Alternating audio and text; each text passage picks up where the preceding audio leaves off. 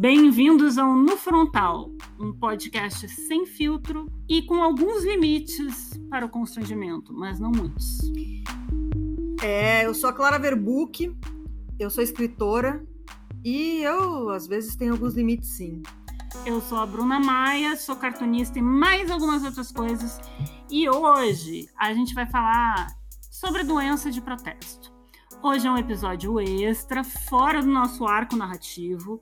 Nosso segundo episódio real oficial vai ser gravado em janeiro e vai ser sobre estiliques masculinos. Esse é um especial de Natal para você no Frontaler que se interessou pelo primeiro episódio sobre saúde mental e eu queria dizer que eu e a Clara achamos muito irônico que tenhamos virado uma referência de saúde mental. Por quê? Porque a gente é completamente descompensado como a gente, eu tô estável, é claro, não, a gente fica invertendo os polos aí. É, então, a Bruna passou por uma grande depressão esse ano, que foi horrível. É... E eu tava bem. Se você ouvir um avião caindo, cachorro latindo, gato pessoas gritando na rua, gato derrubando coisa, afiando a unha. Acidente de automóvel é porque estamos onde? Em São Paulo. Bom, e o que, que é doença de protesto? Eu andei lendo uma tese de psiquiatria, porque é esse tipo de coisa que a gente lê, e a autora da tese é uma psiquiatra chamada Gabriela Sefart. E ela faz uma tese muito legal, porque ela costura arte com uma tese de psiquiatria. E aí foi ali que eu fui apresentada o conceito de doença de protesto. E o que, que ela coloca nesse chapéu? A histeria, que foi aí uma coisa que atingiu muitas pessoas, principalmente mulheres, no início do século XX, fim do século XIX, e a anorexia. E por que, que ela fala de protesto? Porque ela diz que existe uma, existe uma pressão tão grande sobre as mulheres que o, eh, sobre o corpo feminino, uma repressão enorme sobre a gente, que a maneira que isso nos levava a adoecer e que esse adoecimento vinha sob uma forma de protestar contra aquilo que sofríamos. Bom, histeria era um diagnóstico muito comum quando a psicanálise emergiu como, doen como ciência. Como doença? Como ciência e como doença um pouquinho também.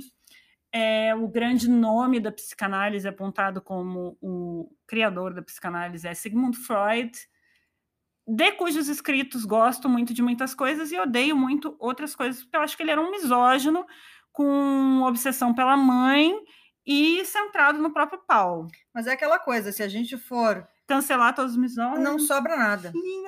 Não sobra nenhum. Mas Inclusive, eu... nenhum filósofo não, sobra. Nada, na sociedade ocidental e não ocidental, porque as pessoas têm mania de cultuar demais o que não é ocidental como se não fosse misógino, mas muitas vezes é também, né? Pois é. Colocam uma definição do que é feminino e tal. Então, Freud era obcecado por analisar os comportamentos femininos. E aí ele veio com aquele papo de síndrome de castração, que os psicanalistas que estão escutando esse programa, que me desculpem, mas eu acho que eles tiraram isso do cu. Porque quando eu vejo um psicanalista falando, não, porque eu falo, eu falo, e a castração da mulher e tal. E eu acho que quando eles estão falando isso, eles estão usando uma perspectiva de falocêntrica de interpretação da sociedade e das mulheres. Porque se uma mulher tivesse inventado a psicanálise, ela falaria o quê? Que o homem é que se sente castrado porque ele não tem um útero e ele é incapaz de gerar uma vida. É uma questão de perspectiva. Inclusive, uma mulher daquela época falava isso, me falha o nome.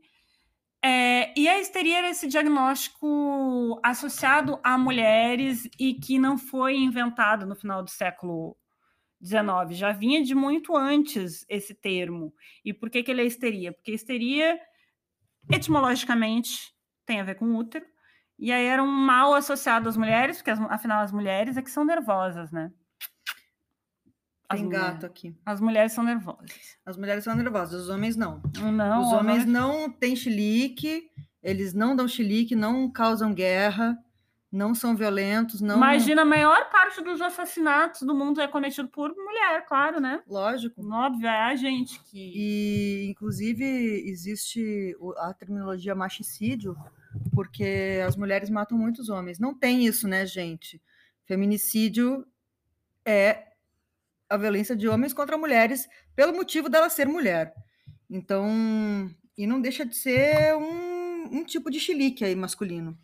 Mas, enfim, a histeria Geralmente é por ciúme, enfim. postulada por Freud como essa coisa aí que é um fenômeno aparentemente comum no começo do século passado, fim do retrasado, ela é essa coisa somática, né? A mulher ela começa a ter mutismos, paralisias e tal, e aí o Freud começa a conversar e a ouvir essas pacientes e percebe que tem uma carga de repressão sexual muito grande e que ele, de certa forma, também associa com o fato da gente não ter uma piroca, né? Que é da gente ser castrada, porque ele é um machista também.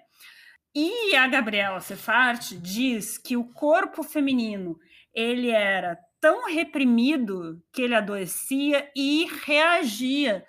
Então, a mulher histérica, ela, ela respondia àquela opressão que ela vivia, manifestando no corpo, manifestando nos nervos eu gosto muito dessa leitura da doença, ainda que eu acho que. Ah, porque a maioria dos histéricos são mulheres também, né? Porque mulher é mais loucurizada. Loucurizada. Muito bom termo. Mas é isso, a gente é chamada de louca, né? E digo é, mais: chama da... de louca, sou mesmo. Entendeu? É isso. Team malucas mas eu acho que certos uh, sintomas de histeria quando vem em homens, ou eles são normalizados, galera passa um pano, né? Se manifesta de uma maneira estranha. Histeria não é um termo que exista mais na psiquiatria. Então, se você for procurar histérico no DSM, você não vai encontrar. Mas você ainda é um termo presente na psicanálise eu vou ler um trecho da tese de Gabriela Sefard. Sobre o corpo feminino, foram projetados grandes holofotes. O controle, principalmente sobre a sexualidade da mulher, infiltrou-se no âmago das suas artérias e veias, até entupi-las, bloqueando parcialmente suas intensidades. Os, os mecanismos de poder que se abateram sobre o corpo feminino pretendem extrair sua força ativa e virtualmente revolucionária. Assim, o corpo, empenhado em refletir os holofotes, apagando sua luz própria, acaba por adoecer.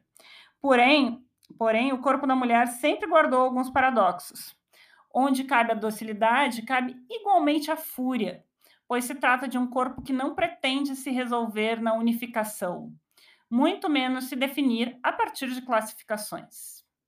E a Gabriela Sefart coloca Outro adoecimento que é muito típico das mulheres, que é a anorexia, no campo da doença de protesto. É, ela aponta que a anorexia ela se torna epidêmica a partir de, do momento em que o corpo da mulher se torna muito visível. Porque o que aconteceu na época da histeria? O corpo da mulher foi reprimido, oprimido dentro daqueles corsês, você não podia mostrar o corpo, o, o, tornozelo, um tornozelo já era demais, nossa sexualidade foi assim, sufocada. Aí a gente tem que pensar também que é uma perspectiva branca, é, Sim. Porque o corpo da mulher negra é tratado de outra forma, né? É, não era reprimido, era... Animalizado. Animalizado, exatamente. Mas vamos chegar ali nos anos 70, 80, o corpo da mulher fica muito à mostra.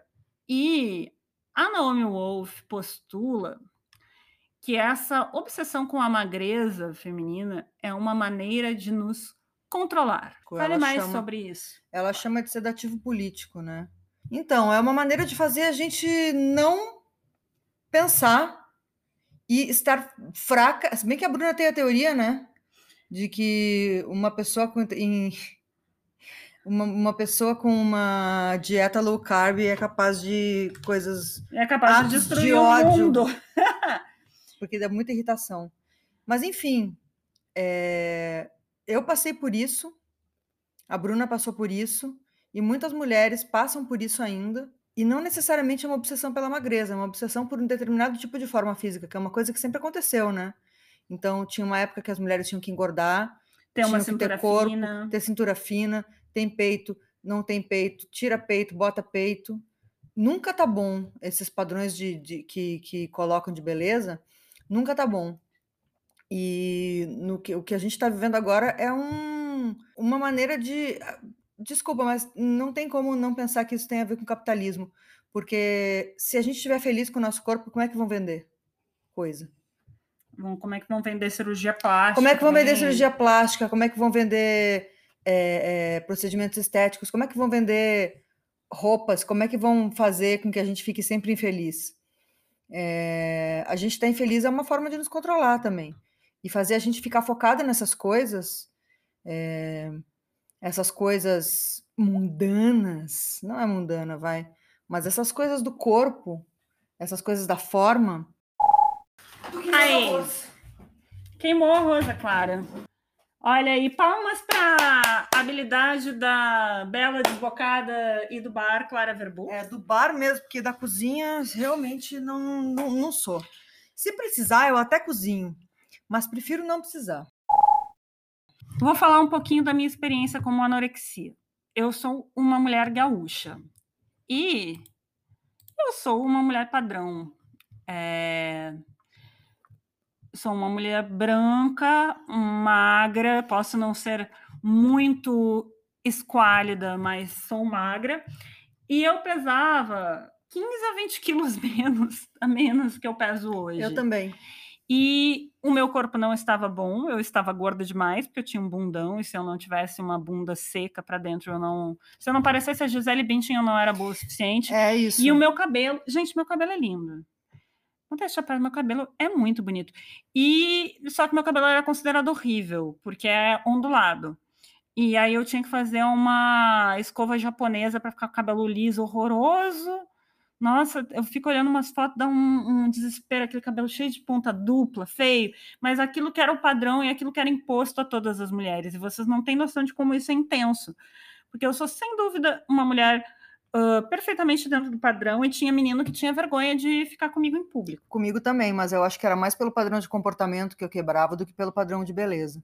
É, tinha isso também do padrão de beleza, mas eu sinto que o padrão de comportamento era tão ou mais importante do que o, o padrão de beleza. É, que é uma outra coisa também, né? Que é uma imposição para as mulheres de como a gente tem que se portar, como a gente tem que agir, a docilidade, a, a feminilidade, a delicadeza. Nunca fui delicada. Não, eu também não. Sou um, um, uma pessoa zero delicada, é, nas maneiras mesmo, no modo que eu me movo. Sou toda atrapalhada, apesar de eu dançar. eu caí de cara no chão ontem dançando. É, mas Quando tem- a gente chega num lugar, as pessoas notam. digamos que sim. E- Principalmente a Clara, que é mais chamativa, mas eu também sou notável. Até porque eu sempre chego toda de vermelho, em geral. Desde sempre também eu escutava que o meu corpo não estava bom. E não só escutava, né? A publicidade é uma é um veneno pra gente. E hoje a gente fica pensando, porque, porque não é só o padrão de beleza, é um padrão de normalidade é, que é imposto, de felicidade. Então você vai ser feliz se você for magra.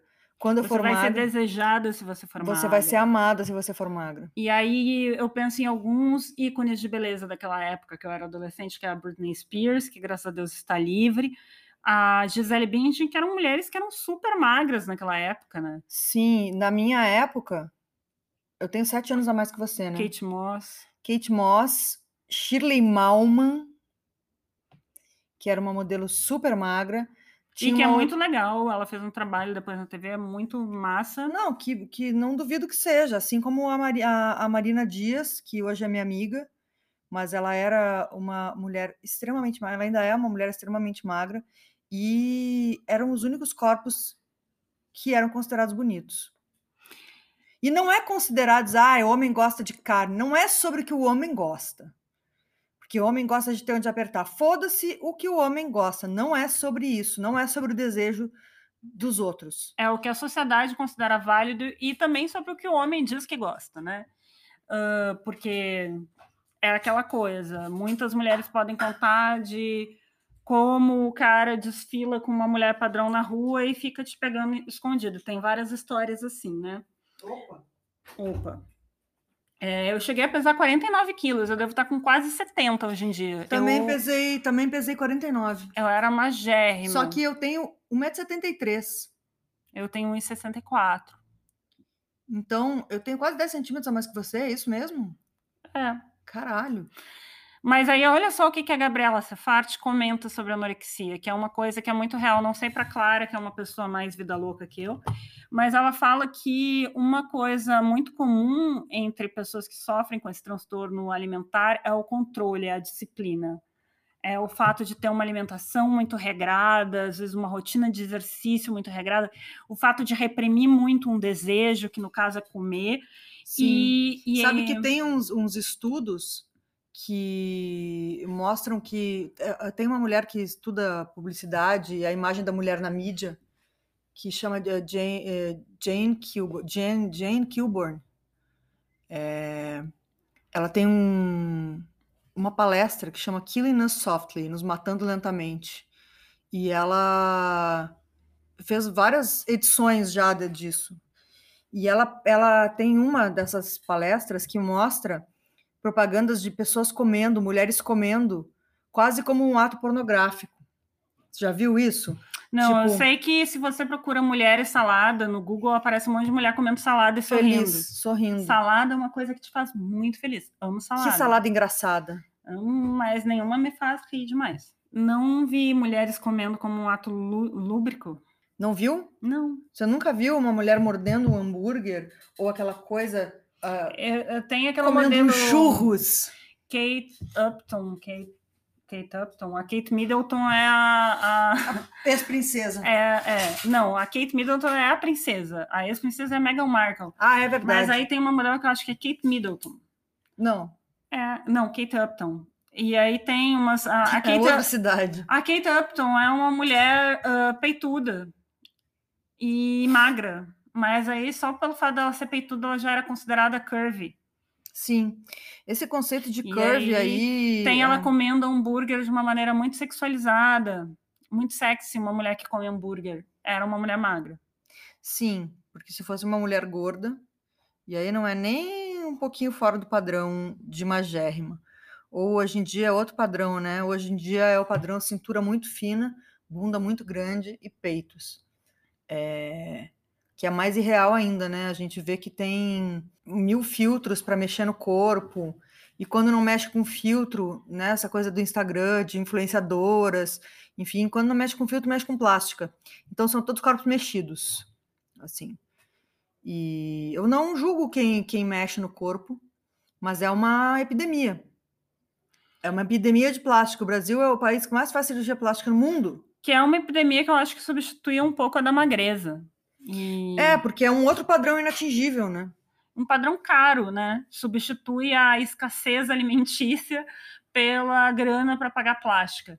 E aí eu admiro muito uma mulher que consegue uh, juntar grana e se dá muito bem no trabalho, mesmo gastando tanta energia e dinheiro para ter um corpo padrão, porque o homem não precisa é, de nada disso para ser considerado bem sucedido, né? Pois é. Ou, mal, ou vai ser considerado mal amado porque está fora do padrão de beleza. Não, geralmente ele vai estar casado com uma novinha, inclusive.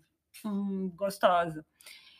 É, a Gabriela comenta que esse padrão de comportamento que muitas anoréxicas e bulímicas apresentam, ele é, tem características que historicamente sempre foram associadas ao masculino, por, como por exemplo o autocontrole.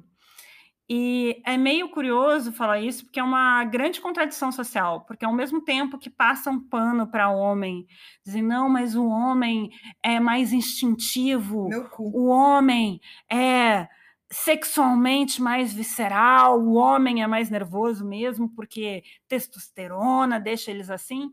Ao mesmo tempo que dizem isso, gostam de pregar que o homem é mais controlado do que a mulher, que por sua vez é uma louca emocionalmente instável por causa da TPM dos hormônios dela. É uma contradição que a gente está vivendo. Porque durante muito tempo é, o homem foi considerado o pináculo da razão. É, e na Grécia Antiga, na Idade Média, essa coisa da hipersexualidade, de ser um animal lascivo, era associado às mulheres. As mulheres eram vistas como selvagens, irracionais e perigosas. Ao, e perigosas. Perigosas passo, para o pobre homem virtuoso, né? Isso, ao passo que o homem era o, o ser de controle e a razão. E isso a gente está falando de uma pers perspectiva bem eurocêntrica e ocidental que influenciou muito o Brasil, né, gente? É, e chegou aquele momento vitoriano em que essa imagem da mulher selvagem que precisava ser domesticada foi substituída pela imagem da mulher dócil. Hum, queimaram as bruxas, que eram as mulheres que detinham o saber médico, e nos tornaram animais domésticos. Nos prenderam em casa e disseram que a mulher era naturalmente casta, uh, doce, talhada para o cuidado e um, não, a, a, mulher não precisava gozar, não era necessário. A mulher servia para reproduzir e cuidar da casa. É, e ao homem cabia prover. É, e isso é uma lógica vitoriana de comportamento. Não é. Uh, não, não foi sempre assim. Inclusive, essa ideia do amor materno como incondicional e, e das mulheres uh, terem essa coisa de cuidar das crianças, isso é uma atribuição delas, também não é uh, permanente na história. É uma coisa que foi muito construída e não é uma construção antiga, é uma construção recente que veio aí com o iluminismo, que nos colocou nesse lugar uh, da feminilidade dócil. E aí toda mulher que não se encaixava nesse padrão, porque existem pessoas que são muito doces e muito cuidadoras tanto mulheres quanto homens, só que no, no homem isso é mais condenável e na mulher isso é mais encorajado. Mas existem pessoas que têm uma personalidade mais doce, mais cuidadora, mais acolhedora, e existem pessoas que são uh, mais agressivas, mais impulsivas, e, e, é sobre isso e tá tudo bem. Mas é, quando uma mulher é assim, ela é muito mal vista, né? né? Sim. Amiga. Opa!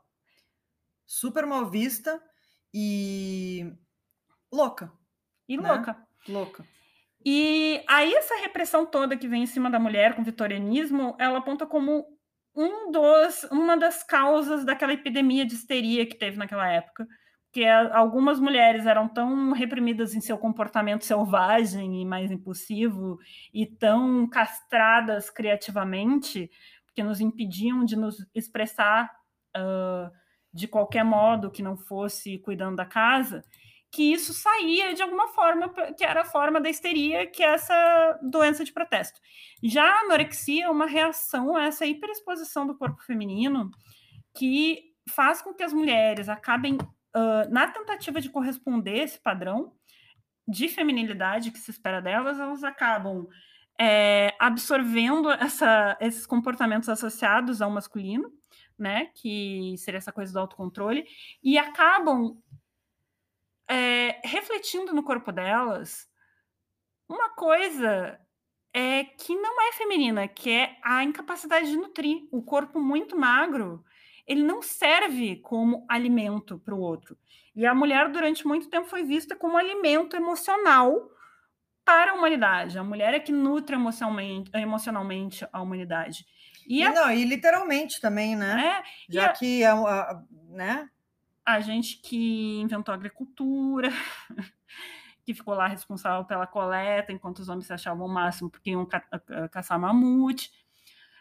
E que tiveram todos os filhos do mundo. Ah, Existe homem trans que, que, que pare também, a gente sabe disso, mas a gente está falando de uma outra concepção mais antiga. Né? Sim, e mais uh, socialmente determinística e não, não desviante, é socialmente normativa.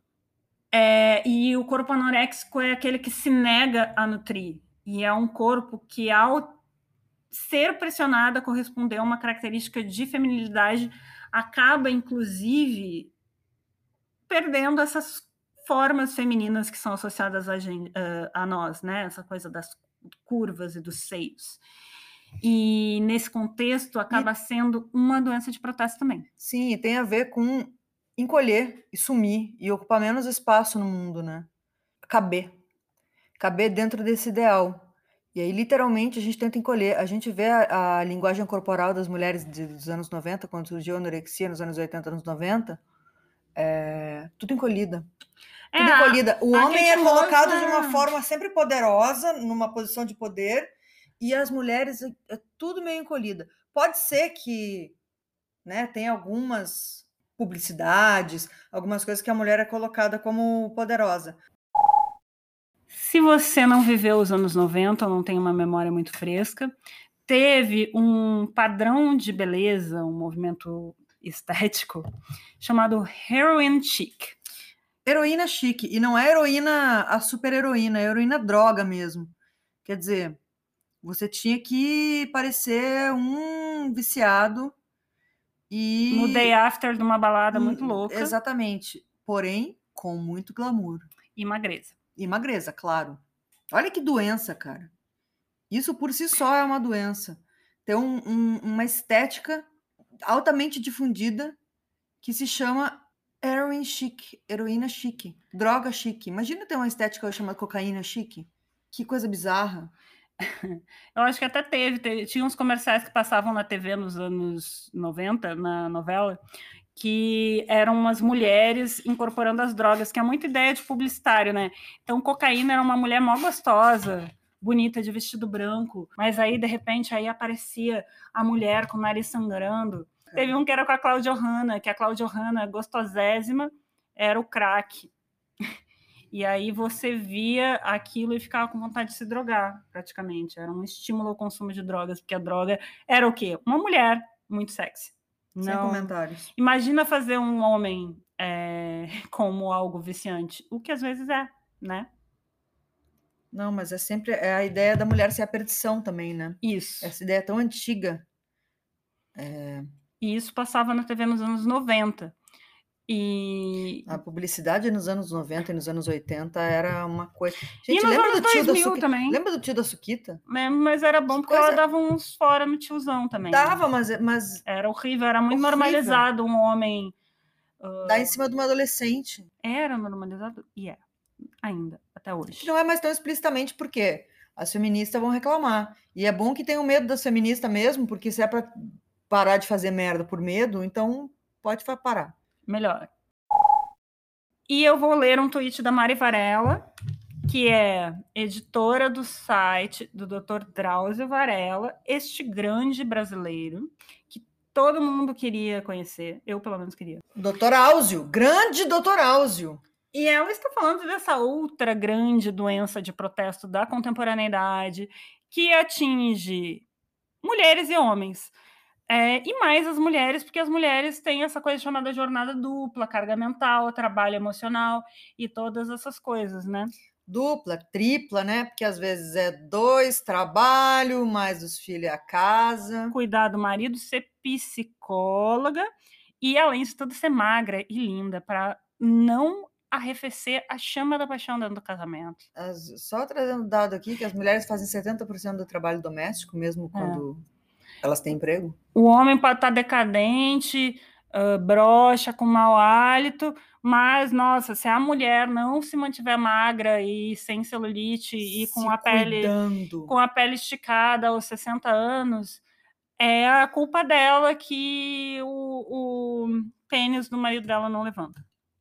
Mariana Varela diz: Seria muito bom se as discussões sobre burnout servissem para repensar as relações de trabalho e não apenas para lotar os consultórios médicos e vender antidepressivos. Concordo, tomo antidepressivos, não pararei de tomar, mas eu sou uma neuroatípica, eu sou bipolar. Não deveria ser considerado normal que tantas pessoas chegassem num nível de exaustão em que o corpo delas protestasse dizendo chega, em que a cabeça delas obcecasse o tempo inteiro e as fizesse ter crise de pânico, e ao ponto de elas precisarem para o psiquiatra e ficar tomando remédios psiquiátricos que são voltados para neurotípicos. Mas se você precisa tomar antidepressivo, toma. É, vai te fazer muito bem. Nós jamais falaríamos contra Nós não estamos falando de você, nós não estamos te criticando, nós estamos criticando a sociedade em que estamos inseridos. E tem também o problema da indústria farmacêutica, né? Que é cheio de psiquiatra que tem conchavinho com, com, com algum laboratório e tem meta para bater de remédio que dá, né? Então, também, além de tudo, o mundo está cheio de pessoas mal medicadas. É muito triste que Não as pessoas... basta ser medicado, tem que ser mal medicado. Muitas pessoas acabam tendo que tomar antidepressivo quando, na, na verdade, deveriam tirar férias. Sim, É porque elas estão trabalhando em três empregos diferentes, que é um emprego, aí tem outro frila e mais um frila. e aí resolve fazer doutorado, É, entrar para uma ONG, porque quer se sentir útil o tempo inteiro também. Não é só não é só o lucro, né? Não é só o dinheiro, mas tem a coisa da gente das pessoas se sentirem inúteis, porque a gente vive... improdutivas. A gente vive na sociedade em que você não venceu é porque você fracassou. Se você não venceu, então você fracassou. E que é uma sociedade que coloca todo o peso em cima, toda a pressão em cima do sucesso, toda a ideia de que você é abençoado se você prosperou na vida e se você conseguiu o sucesso no trabalho, no relacionamento, se você pega muita gente, se você é magro, se você é chefe, se você Não, ganha se muito pegar dinheiro. muita gente é só para homem. Mulher é piranha, né? Calma aí. Vamos com calma. No aí. caso das mulheres aí é se você cuida bem dos seus filhos, né? É, e do seu marido. E do seu maridão. Porque tem que cuidar, né? A pessoa não consegue.